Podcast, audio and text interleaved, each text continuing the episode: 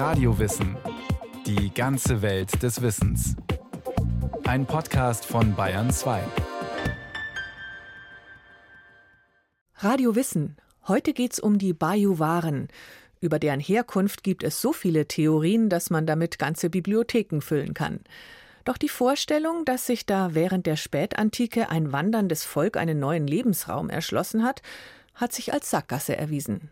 Die ersten Bayern waren ein viel komplexeres Gemisch.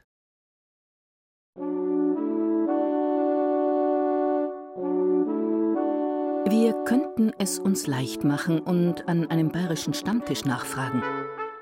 Wer waren die Bajuwaren und woher kamen sie? Die Antworten auf solch wichtige Fragen unserer Geschichte ließen bestimmt nicht lang auf sich warten. Wir sind mir immer schon gewesen, nämlich anders als die anderen. Das klingt zwar schmissig, aber ganz so einfach ist es nicht. Blicken wir also etwas tiefer zurück, ins Dunkel der Geschichte, aus dem die Bajuwaren, so der ursprüngliche Name des Bayernstammes, vor 1500 Jahren herausgetreten sind. Und zwar recht unvermittelt. Einfach so.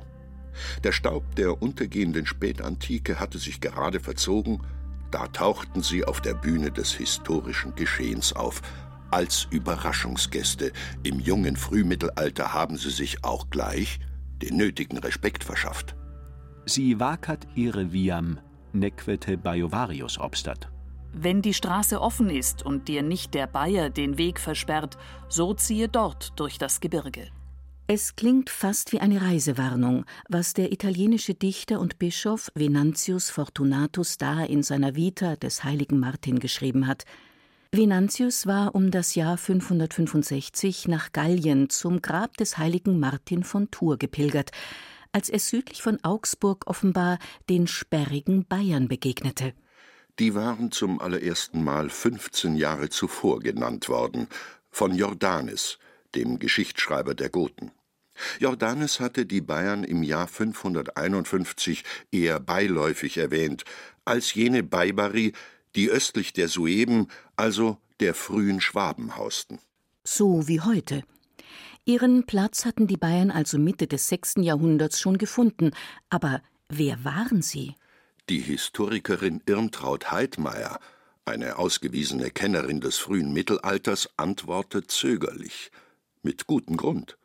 Denn anders als für die Alemannen, Franken, Burgunder, Thüringer und Langobarden ist für die Bajuwaren keine Stammesgeschichte, keine frühmittelalterliche Herkunftserzählung überliefert. Bei den Bayern ist eben sehr schwierig, weil sie in den Schriftquellen erst ganz spät und ohne größeren Kontext vorkommen. Also die Stelle, um die es da geht, ist bei dem Geschichtsschreiber Jordanes, der um 550 die Baibari nennt. Das ist im Grunde nur eine Schreibform für Baivari. Ja, und mehr wissen wir nicht. Früher hat man eben gefragt, wo sind sie hergekommen und das tut man heute nicht mehr, weil die Frage ist sicher falsch gestellt. Falsch gestellt, weil sie keine tragfähigen Antworten liefern konnte, obwohl reichlich darüber spekuliert wurde. Und was nicht alles gemutmaßt wurde. Armenien als sagenhaftes Ursprungsland des Bayernstammes taucht in mittelalterlichen Texten öfter auf. Auch die Erzählung, dass die Bayern auf einen Stammvater namens Norix zurückzuführen seien, weshalb sie auch Noriker hießen, kann man im Hochmittelalter lesen. Später kommen viele andere Erklärungen hinzu. Alemannen, Langobarden oder Quaden-Sueben wurden zu Vorfahren der Bajuwaren erklärt, und immer wieder haben die Gelehrten über den Namen nachgedacht. Bajuwarii. Das seien die Bewohner des Landes Baja, und Bayer komme von den keltischen Bäuern, die bis zum ersten Jahrhundert nach Christus in Böhmen, lateinisch Boiohemum, gelebt hatten. Die Boier, die jetzt Bayern heißen. Diese Keltentheorie wurde erstmals im frühen 7. Jahrhundert erwähnt von einem Mönch namens Jonas aus dem oberitalienischen Kloster Bobbio. Sie wurde immer wieder aufgegriffen vom humanistischen Geschichtsschreiber Johannes Aventin im frühen 16. Jahrhundert oder vom Historiker Karl Bosel in der zweiten Hälfte des 20. Jahrhunderts. Aber auch die Germanen wurden gern für den Bayern-Stammbaum herangezogen. Mitte des 19. Jahrhunderts brachte der oberfränkische Philologe Johann Caspar Zeuss die Herkunft der Bayern von den Markomannen ins Spiel. Sprachgeschichtlich verortete zwar auch Zeus den Namen im Keltenland Böhmen, aber nach Abzug der keltischen Bojer seien dort die germanischen Markomannen an deren Stelle getreten. Und die seien Ende des 5. Jahrhunderts schließlich nach Bayern eingewandert. Das griffige Modell von der einen großen Landnahme eines ganzen Volkes ließ sich in der zweiten Hälfte des 20. Jahrhunderts immer schwerer halten, weshalb man bald nur noch von einem Traditionskern sprach, der aus Böhmen in den Regensburger Raum gekommen sei. Die Archäologie schien diese Böhmen-These zu stützen. Genauer gesagt waren es Reste schwarzer Tonschalen aus dem vierten, fünften Jahrhundert, die in südböhmischen und niederbayerischen Gräbern gefunden wurden. Diese Keramik vom Typ Friedenhain Pschestjowice war in den 1980er Jahren der letzte wissenschaftliche Schrei. Die Bajovarii als die Männer aus Böhmen. Eine These, die bis in die frühen 2000er Jahre hinein weitgehend unwidersprochen blieb. Nach neuerer Ansicht aber ist die meiste Erzählung von der böhmischen Zuwanderung nicht mehr haltbar, sagt die Historikerin Heidmeier. Das Narrativ eines wandernden Volkes, das neue Lebensräume erschließt, habe sich als Sackgasse erwiesen. Und auch die Ethnogenese, die fragt, wie sich Gruppen unter bestimmten Bedingungen formierten, führe nicht recht weiter. Letztlich stand immer sozusagen das Volk im Mittelpunkt. Und das ist das, wo man in jüngerer Zeit jetzt davon abrückt, weil man eben merkt, nicht das Volk war die primär gestaltende Kraft, sondern es gab wohl andere Einflüsse, die dann aus vielen Menschen letztlich eine Gemeinschaft geformt haben. Und es können sehr unterschiedliche Menschen gewesen sein, die sich dann so zusammengefunden haben, dass sie eine neue Identität entwickelt haben, die jetzt in unserem Fall die bayerische wäre.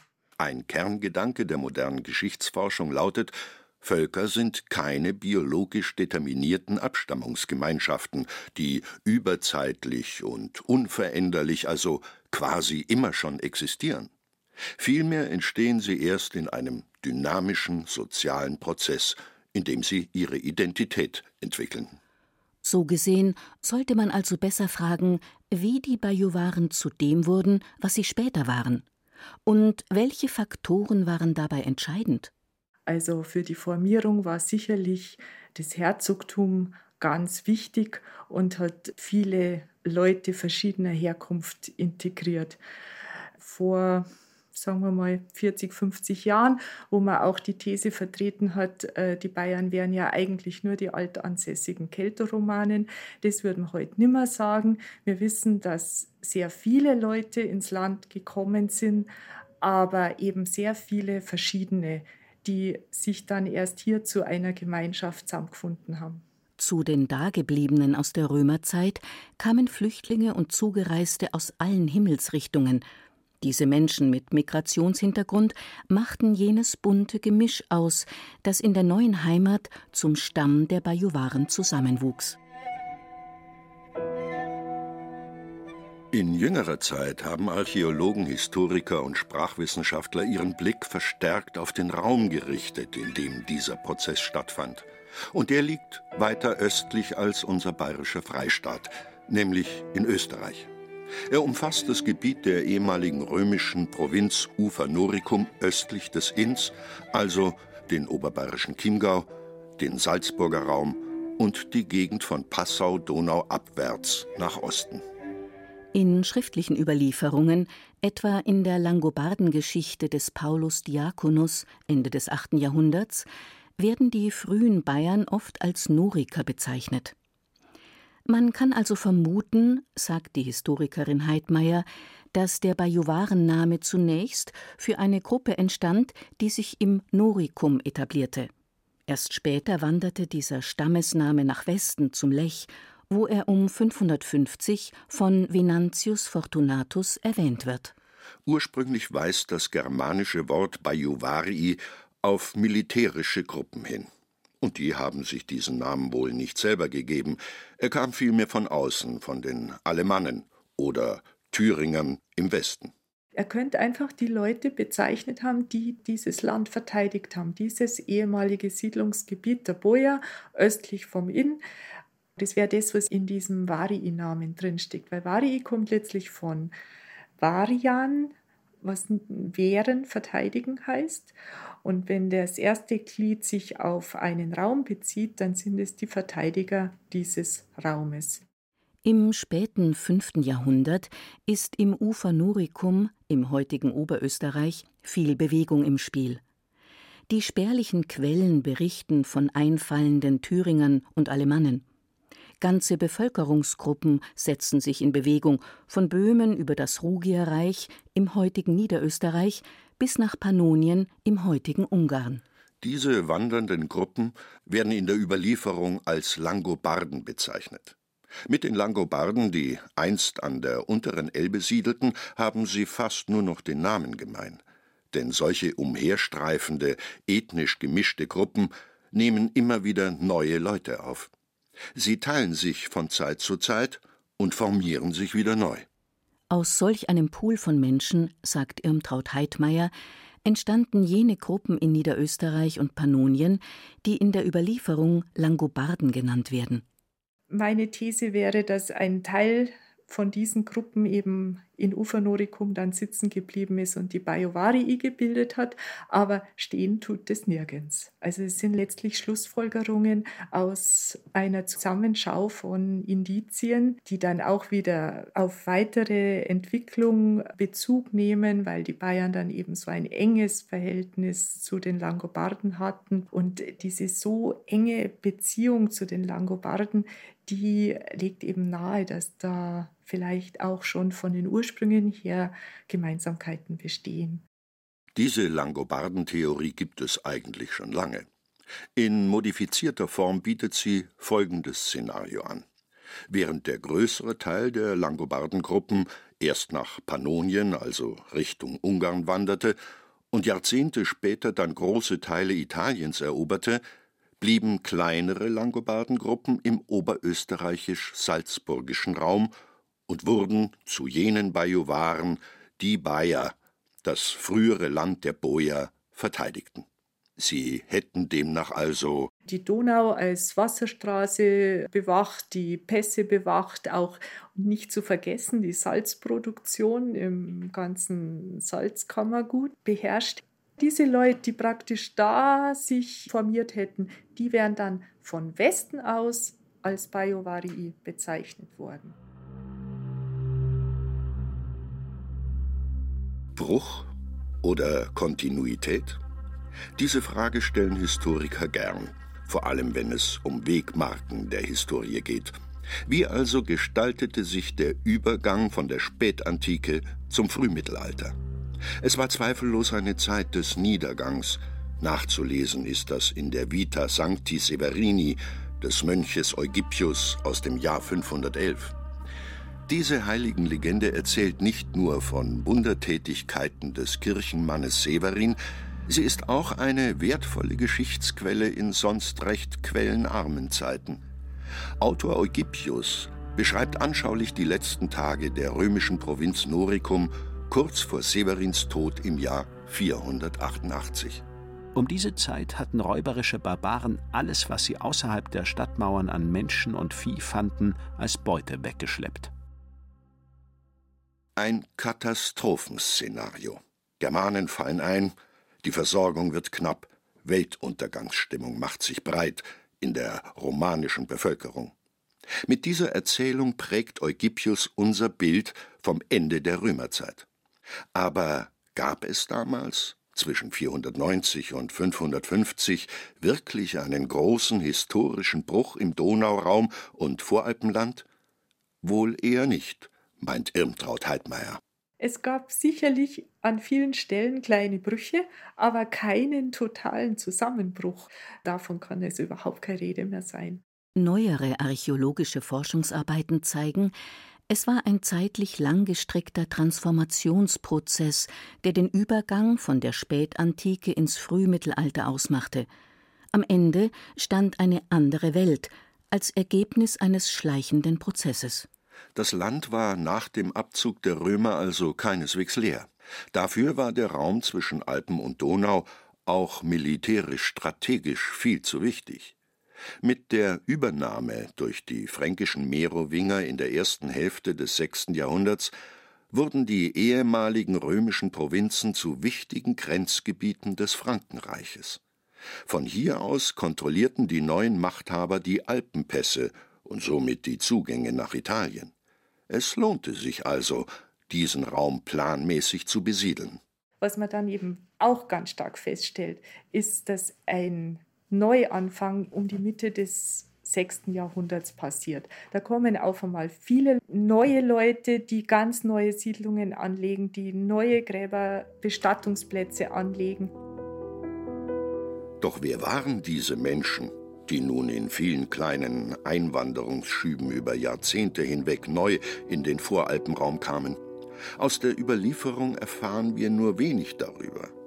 Von Alemannen und Thüringern ist die Rede. Auch Langobarden dürften eine Rolle gespielt haben. Und manche Ortsnamen, wie Scheiern, weisen auf die Skiren hin, eine germanische Gruppe aus dem östlichen Mitteleuropa. Aber das sind Einzelne, die uns letztlich nichts über das Gros der Bevölkerung sagen. Und solche Gräberfelder, wie jetzt gerade das von Alten Erding, zeigt halt, dass da Leute ganz verschiedener kultureller Herkunft zusammengekommen sind, auch weit aus dem Osten zum Beispiel. Wo schriftliche Quellen schweigen, sprechen neuerdings die Knochen aus den Gräberfeldern. Mithilfe paläogenetischer Untersuchungen. Die Anthropologin Michaela Harbeck von der Staatssammlung für Anthropologie in München gehörte zu einem internationalen Forscherteam, das 2018 die Genome aus den Knochen von 41 frühmittelalterlichen Menschen untersuchte. Diese Individuen waren um das Jahr 500 in bayerischen Gräbern bestattet worden. Die meisten wiesen die genetische Signatur von Mittel- und Nordeuropäern auf. Eine Gruppe von 20 Frauen jedoch passte nicht in dieses genetische Raster. Sie stellte für die Wissenschaft schon länger ein Rätsel dar. Die Damen hatten nämlich absichtlich deformierte Schädel. Offenbar waren ihnen schon im Kleinkindalter die Köpfe bandagiert worden, um die gewünschte Turmform zu erreichen. Vermutlich hatte es sich dabei um ein Schönheitsideal gehandelt, um eine Mode, die bei den Hunnen schon lange verbreitet war. Aber waren es tatsächlich Hunninnen, die da in frühmittelalterlichen bayerischen Gräbern lagen? Oder bayerische Frauen, die die Mode übernommen hatten? Der Blick in die DNA brachte eine überraschende Antwort, sagt die Anthropologin Harbeck. Die Turmschädelfrauen hatten zwar keine zentralasiatische DNA, waren aber dennoch eingewandert. Wir haben dann gesehen mit europäischen Vergleichsdaten, dass diese Einwanderung aus diesem südosteuropäischen Raum stattgefunden hat. Und was wir eben auch erstaunlich fanden, dass die eben ganz alleine so dastehen. Also es gibt niemanden sonst außer diesen Turmschädelfrauen, die diese Vorfahren teilen. Dieses südosteuropäische, das haben nur diese Turmschädelfrauen. Genetisch am ähnlichsten sind sie heutigen Bulgarinnen und Rumäninnen. Obwohl kulturell offenbar gut assimiliert, dürften die Migrantinnen exotisch gewirkt haben. Denn diese Turmschädelfrauen hatten überwiegend braune Augen und schwarze Haare, während die meisten anderen Toten aus den bayerischen Gräbern blond und blauäugig waren. Noch stehen die paläogenetischen Studien ganz am Anfang. Aber schon heute deutet sich an, dass Migration im Frühmittelalter keine Seltenheit war. Neben den Frauen vom Balkan fanden sich in den Gräbern auch zwei Frauen aus Süditalien und eine aus dem Ostseeraum.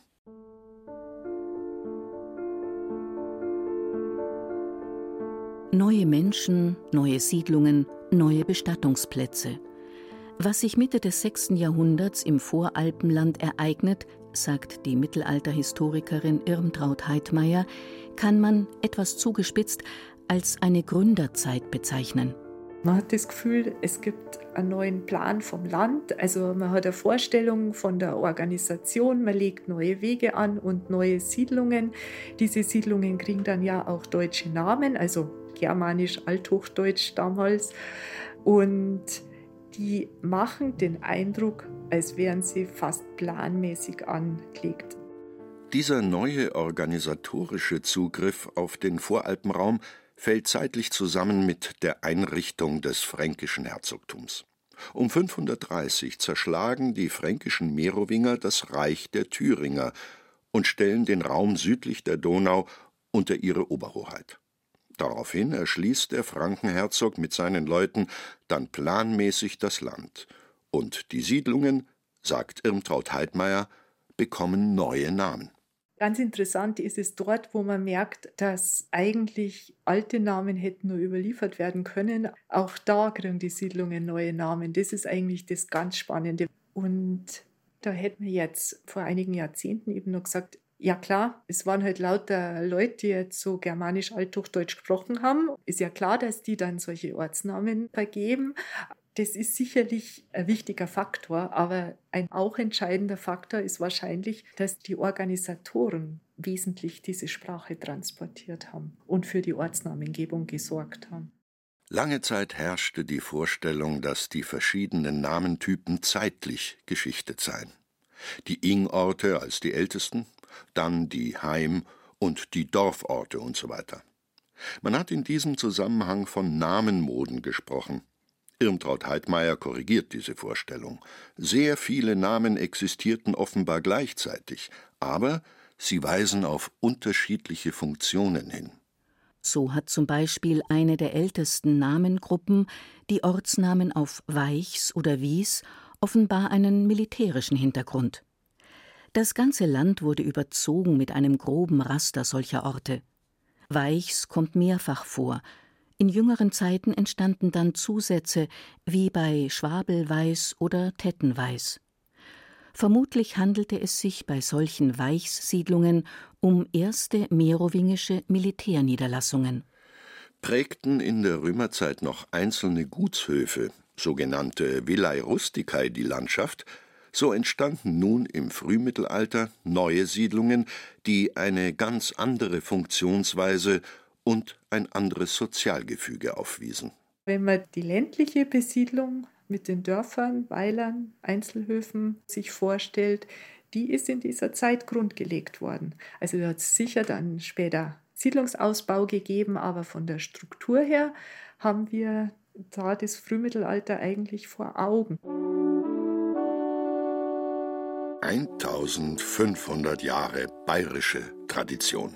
Nicht schlecht gilt da also doch der selbstbewusste Satz, mir sein mir, nämlich anders als die anderen? Vielleicht, aber halt nicht immer gewesen, sondern erst geworden.